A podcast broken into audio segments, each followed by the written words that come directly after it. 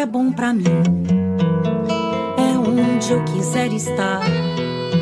A estrela ainda brilha, ela é quem vai me guiar. Ser guerreira é minha sina, batalhando pra vencer. Tenho voz pra ser ouvida, tenho sonhos pra viver. Não vão mais conseguir me anular, me calar. Ninguém vai me impedir de cantar e lutar. Seja em casa, no campo, na rua ou na praça. Chega de mordaça, agora eu vou falar. Porque eu sou mulher pra fazer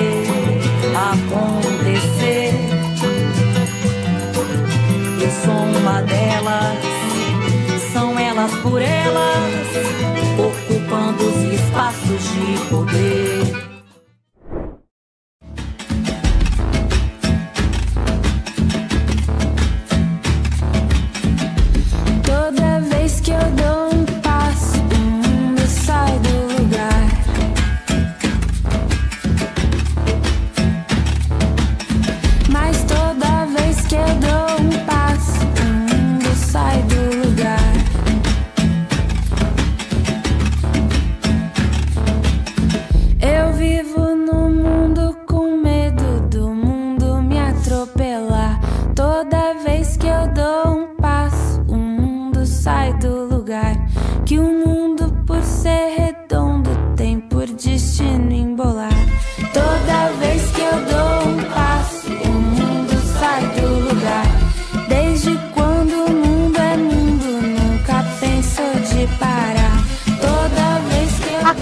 Quatro anos, inspiradas pela história de Margarida Alves, nós, agricultoras familiares, trabalhadoras do campo, da floresta e das águas, nos colocamos a caminho de Brasília em uma marcha que expressa os nossos processos organizativos e as nossas lutas cotidianas desde os nossos territórios.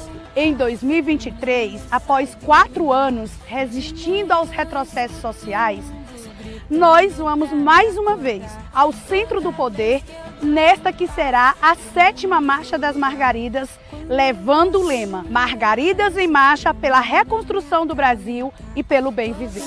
Com esperança e alegria e com a força do feminismo em movimento, levaremos à capital federal os nossos quereres de quem produz comida de verdade para o povo brasileiro. E juntas traduzir os nossos problemas em propostas de mudança para uma vida digna, porque seguimos acreditando nos nossos sonhos e na força da nossa luta. O tema desta semana no TV Elas por Elas Formação é Marcha das Margaridas e vamos falar sobre as diversas lutas das mulheres do campo, das águas e das florestas. Na primeira aula, a pedagoga e educadora popular Joana Santos fala sobre democracia participativa e soberania popular. Eu sou Joana Santos, sou pedagoga, educadora popular, coordenadora executiva da Escola de Formação Quilombo dos Palmares, é uma escola de formação é, da educação popular voltada para movimentos sociais com prioridade de atuação no Nordeste brasileiro. E estou nesse espaço aqui, inclusive quero agradecer, primeiro, é nesse espaço representando a AMB, Articulação de Mulheres Brasileiras, que é uma articulação feminista antirracista, antipatriarcal, anticapitalista e que se organiza, se estrutura nas articulações de seus agrupamentos nos estados, ora representado por Fórum de Mulheres, ora a própria MB no local, no estado, e essa articulação é para manter o debate feminista, a pauta dos direitos das mulheres, o feminismo como esse espaço articulador da luta e da, da luta e dos direitos de nós mulheres, pela dignidade e a vida das mulheres.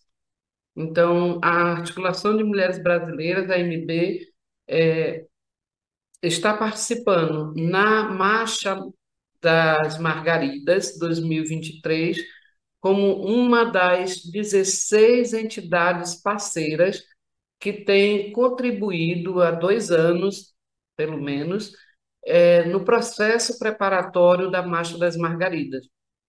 Então, para nós, a Marcha das Margaridas, para a MB e todas nós que estamos construindo, a Marcha das Margaridas se conflui num processo de articulação, num processo de mobilização social, porque essa marcha é uma expressão da maior mobilização social das mulheres do campo, das florestas e das águas, é, maior expressão de mobilização social no Brasil e, e, sobretudo, na América Latina. Inclusive, nessa versão 2023, a Marcha das Margaridas já tem confirmação de 31 países participantes. Então, isso diz do tamanho dessa mobilização social, isso diz de um reconhecimento das ações dessas mulheres na área rural, mas também nas periferias, nos, no, nas mulheres extrativistas, das mulheres quebradeiras de coco, das mulheres participantes nas lutas nos seus territórios, das mulheres rurais que estão articuladas nas federações, na Confederação Nacional da Agricultura Familiar, que é a CONTAG, que é a expressão dessa coordenação desse processo. Então, ela é um evento também, né? Porque nós vamos nos encontrar nos dias 15 e 16, agora de agosto, na, lá em Brasília, e essa marcha ela se conflui nessa articulação que foi feita também, desculpem, no processo de mobilização, mas também eu quero enfatizar que a Marcha das Margaridas é também e, sobretudo, um processo pedagógico de elaboração de conhecimento. Por que elaboração de conhecimento? Nessa marcha, nós construímos, a partir do tema pela reconstrução do Brasil e pelo bem viver, confluindo várias temáticas e pelo menos 13 eixos temáticos, que vai desde a participação política e soberania popular, a dimensão do enfrentamento da violência contra as mulheres, a dimensão do corpo como território e pertencimento político, que é esse corpo que vai para a luta, é esse corpo que vai para o confronto político, é esse corpo lugar do prazer, é esse corpo lugar das relações afetivas, é esse corpo lugar político. Então, essa, é, essas questões é, são retratadas, né, são registradas em cada eixo temático, que foram elaboradas várias cartilhas com, com cada eixo. E, além dos eixos temáticos, nós construímos também a pauta de reivindicação da Marcha das Margaridas 2023. Então, essa pauta de reivindicação foi entregue no dia 19 de junho, em Brasília, com a representação de 13 ministérios do governo Lula. O presidente não estava presente porque estava em agenda internacional. E essa agenda, essa pauta de reivindicação, ela é preparatória, processual, porque a CONTAG, sobretudo, através da sua secretária de Política para as Mulheres, a companheira Mazé, é, fazendo já o diálogo com diversos ministérios. Ou seja, a Marcha das Margaridas é também um lugar estratégico da articulação política para garantia dos nossos direitos.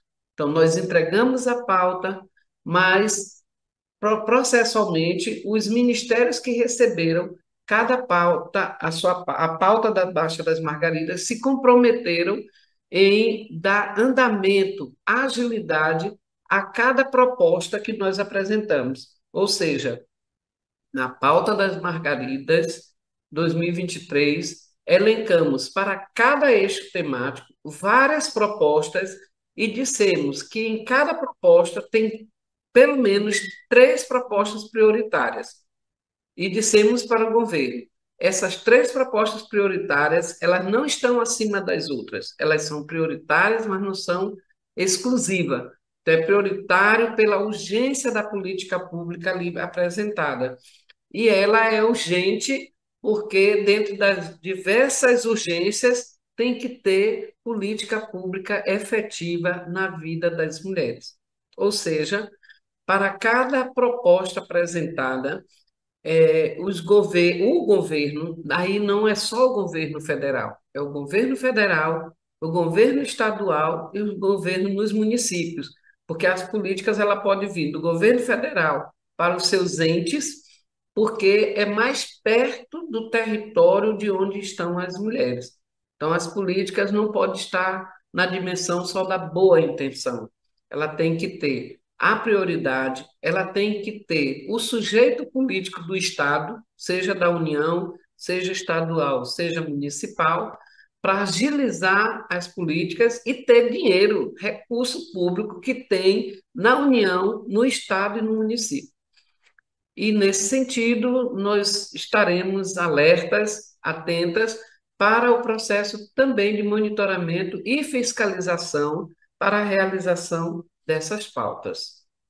Então, para todo esse processo preparatório de mobilização da marcha, também quero reforçar a dimensão da articulação, da mobilização no, nos estados, né? que esse é um processo bonito, onde as mulheres, sobretudo as mulheres rurais, que passam um tempão se preparando, buscando dinheiro, realizando rifas, realizando prêmios, fazendo campanhas, fazendo vaquinha virtual para arranjar grana para as mulheres irem pelas suas delegações nos estados para chegar em Brasília.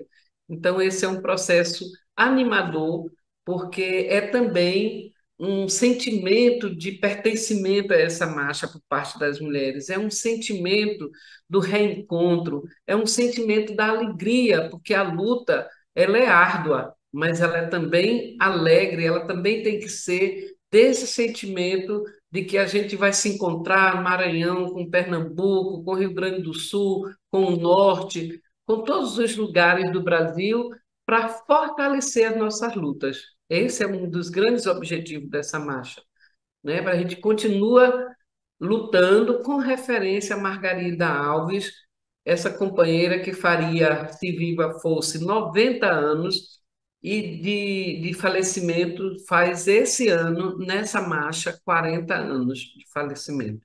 Falecimento não, de assassinato. Margarida Alves foi assassinada né, de forma muito cruel pela luta do direito à terra. Então, é em referência a essa luta de Margarida Alves que continuaremos marchando até que todas nós sejamos livres, livres de todo tipo de opressão, livre de todo tipo de dominação. E por essas, por esses motivos, por essas motivações de luta, é, quero reforçar aqui o um dos primeiros é, eixos temáticos dessa marcha de 2023, que é democracia participativa e soberania popular.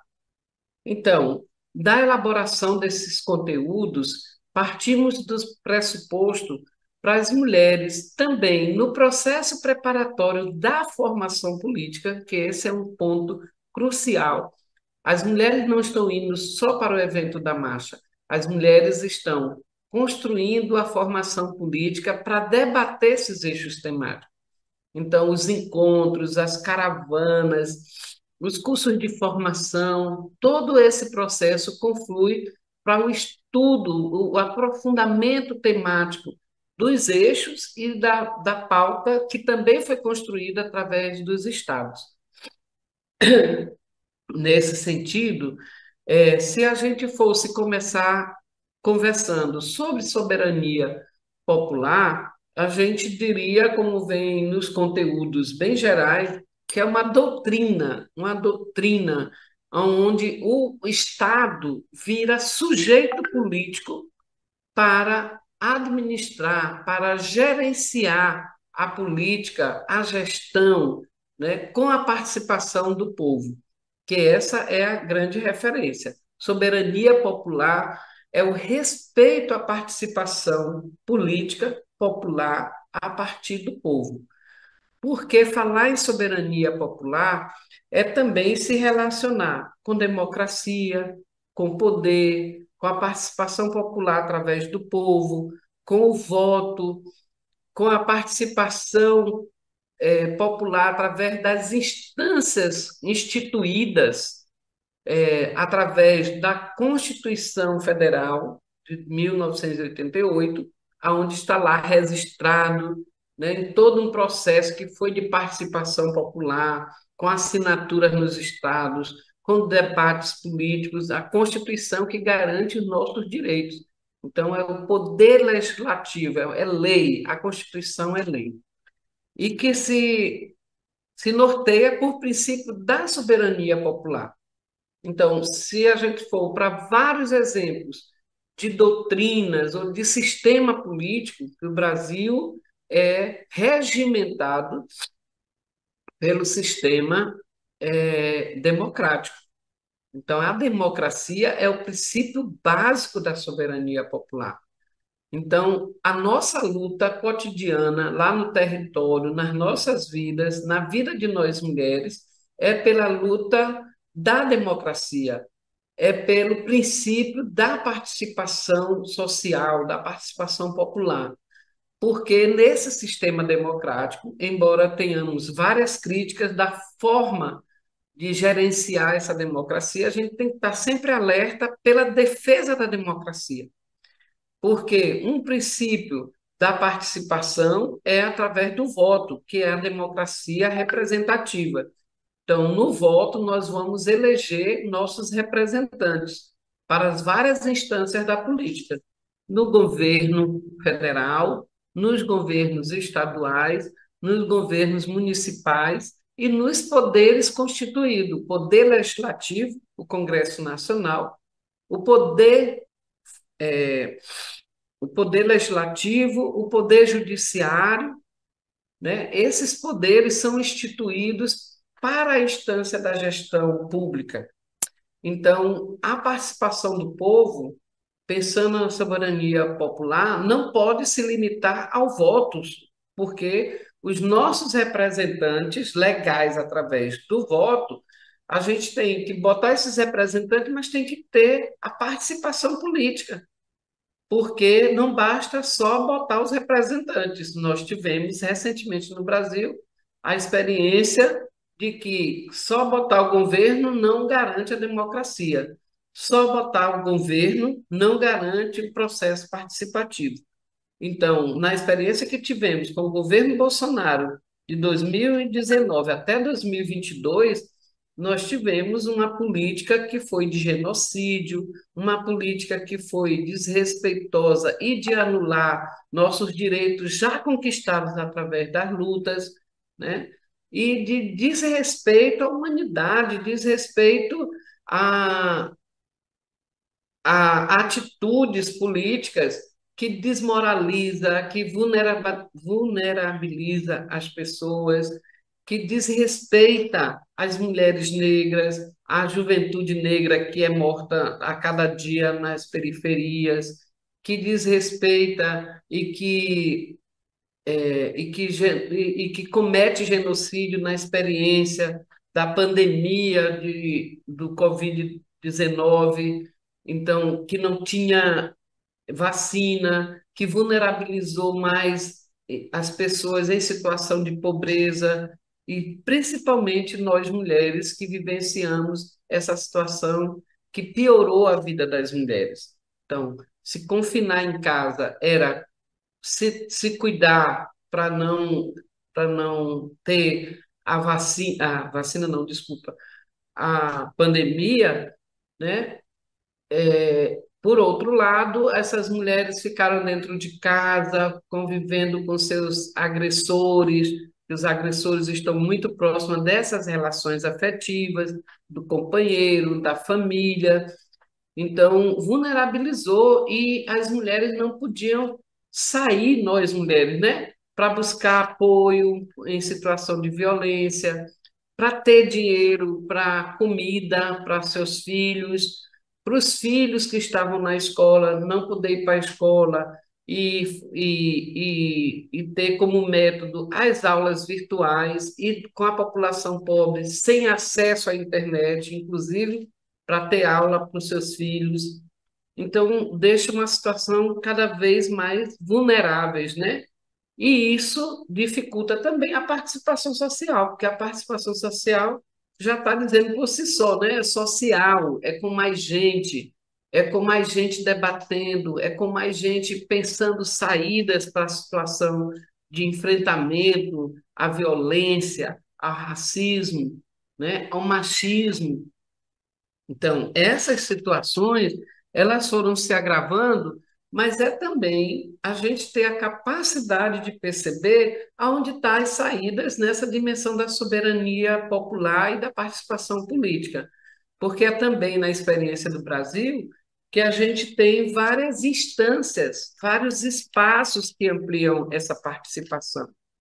Por exemplo, os conselhos de direitos, as comissões de políticas públicas, as conferências nacionais, as mesas de diálogos e os fóruns interconselhos e as audiências públicas. São espaços, instrumentos que estão constituídos, inclusive, na Constituição brasileira. Então, para cada espaço desse, por exemplo, para nós mulheres, a Conferência das Mulheres e qualquer uma delas de saúde, de educação, elas passam por um processo preparatório para garantir mais gente. Ah, o PPA, o, aliás, o ciclo orçamentário né, no governo Lula começou com uma iniciativa, embora ainda limitado, porque foi a participação virtual, mas foi muita gente dando opinião das diversas propostas de prioridade para que o dinheiro público seja aplicado nessas políticas públicas. Então, é, não basta ter só a, a iniciativa da política, mas tem que garantir o recurso público para garantir, por exemplo, equipamentos para a juventude nas periferias, equipamentos para lazer, equipamento é, nas praças, é, a creche para as mulheres tem que ter dinheiro público, porque essa é uma prioridade de política. Então, as causas que estão nas nossas vidas no cotidiano, a situação das mulheres, as temáticas específicas, são pautas das conferências, são pautas dos conselhos, que os conselhos ele pode ser do caráter deliberativo e o caráter é, consultivo. Então, nós lutamos para que esses conselhos não sejam só um lugar que recebe informação do governo, porque a composição dos conselhos ele é paritário, né? É da, por parte da sociedade civil e por parte do governo. Então, nenhuma pode sobrepor a outra, no sentido de quem manda nas políticas é o governo, quem manda é a sociedade civil, mas ser os conselhos esse espaço de diálogo, esse espaço propositivo para que se efetive as políticas na vida das mulheres. Então, todos esses, esses espaços é parte né, dessa participação social, essa participação que a gente sempre defendeu, então, historicamente, no Brasil, né, desde situação de contextos, que é também importante isso nós enfrentamos vários contextos políticos, contexto de ditadura em 64, contextos de golpes, né, em 2016, contexto de impeachment, a primeira mulher eleita democraticamente através do voto, é, o Congresso né, derrubou esse governo, deu um golpe nesse governo, que era uma continuidade do governo popular democrático no governo Lula e no governo Dilma, é, em, em várias gestões. Então, falar de soberania popular é falar do sistema político que a gente quer, porque a defesa da democracia não é só dizer, levantar a bandeira de que nós defendemos a democracia, mas é também afirmar qual é a democracia que nós queremos. Nós queremos uma democracia que esteja garantido o espaço do diálogo, mas também e, sobretudo, da autonomia de cada um desses sujeitos. Então, o governo federal, por exemplo, os governos locais, é, de ter os instrumentos que vai definir essas políticas, plano de governo, plano orçamentário, né, para que é, a, a sociedade civil possa ter esses lugares propositivos, mas não só propositivos, mas também da incidência política, da incidência política do monitoramento e da fiscalização de como tá essas políticas. Então, no governo Bolsonaro, a gente perdeu muitos espaços da participação política é, popular. Mas a gente retoma a partir das iniciativas do governo Lula, mas mais do que o governo Lula, a gente também tem que ter esse lugar propositivo onde reforça a participação, a participação e fortalecimento das organizações das mulheres, por exemplo, né? Então, para cada grupo, associação, é, política, né? política na área rural, é, o governo federal liberou mais de 50 milhões de reais para política na agricultura familiar direcionada para as mulheres. Então, essa política, os, os movimentos, a sociedade civil tem que estar organizada para saber como é que chega, né? para ter o acesso porque não basta dizer que vai ter a política de agricultura familiar para as mulheres. Tem que garantir o acesso a esse direito. Porque a gente perde muito no tempo, na política, na articulação, se a gente não fosse informar, estudar. E, por último, quero ir concluindo é, essa temática para dizer que não foi à toa que foi o primeiro eixo da Marcha das Margaridas, porque esse eixo diz o tamanho do contexto e do compromisso político, nós, mulheres, para a efetivação das políticas públicas. Mas as políticas públicas não é o único eixo, eixo não, não é a única meta nossa, porque a pauta é um instrumento que a gente vai seguir, seguir seguir olhando, seguir fiscalizando, ouvindo as mulheres lá nos territórios, né? porque toda, toda essa produção de conhecimento que realizamos nas cartilhas foi fruto da escuta das mulheres, nos seus diversos lugares, nas suas diversas causas, nas suas diversas violações de direito, mas também nas suas diversas alegrias, nas suas diversas conquistas, então, vamos sempre pontuar essa dimensão do fazer, fazendo, escutando e fazendo as proposições. Por último, mesmo, quero me despedir agradecendo por esse espaço, é, para que possa contribuir né, nesses debates, que a Marcha das Margaridas é um debate constante, é um debate que está nas nossas vidas é um debate que nos anima a fortalecer a nossa luta. É um debate que nos anima, né? porque a luta é árdua, como disse Margarida Alves, da luta eu não fujo. E um, um outro tema de Margarida que é muito forte na marcha. Eu posso, medo eu tenho, mas eu não uso.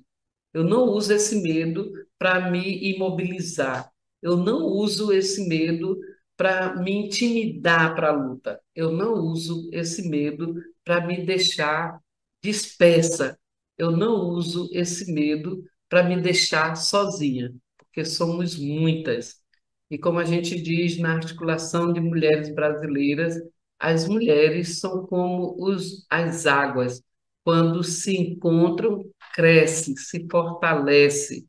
E é nessa dimensão que a gente é, está animado aqui, daqui a uns dias está em Brasília, está na sessão solene do Senado, está na, na marcha no dia 16 e está nos diversos espaços das construções, das oficinas, dos painéis, é, dos tribunais, né? O, o, Tribunal de Mulheres, que é o lugar da denúncia nacional e internacional, vamos estar todas juntas, preparadas, animadas para fortalecer essa marcha de 2023. Obrigada.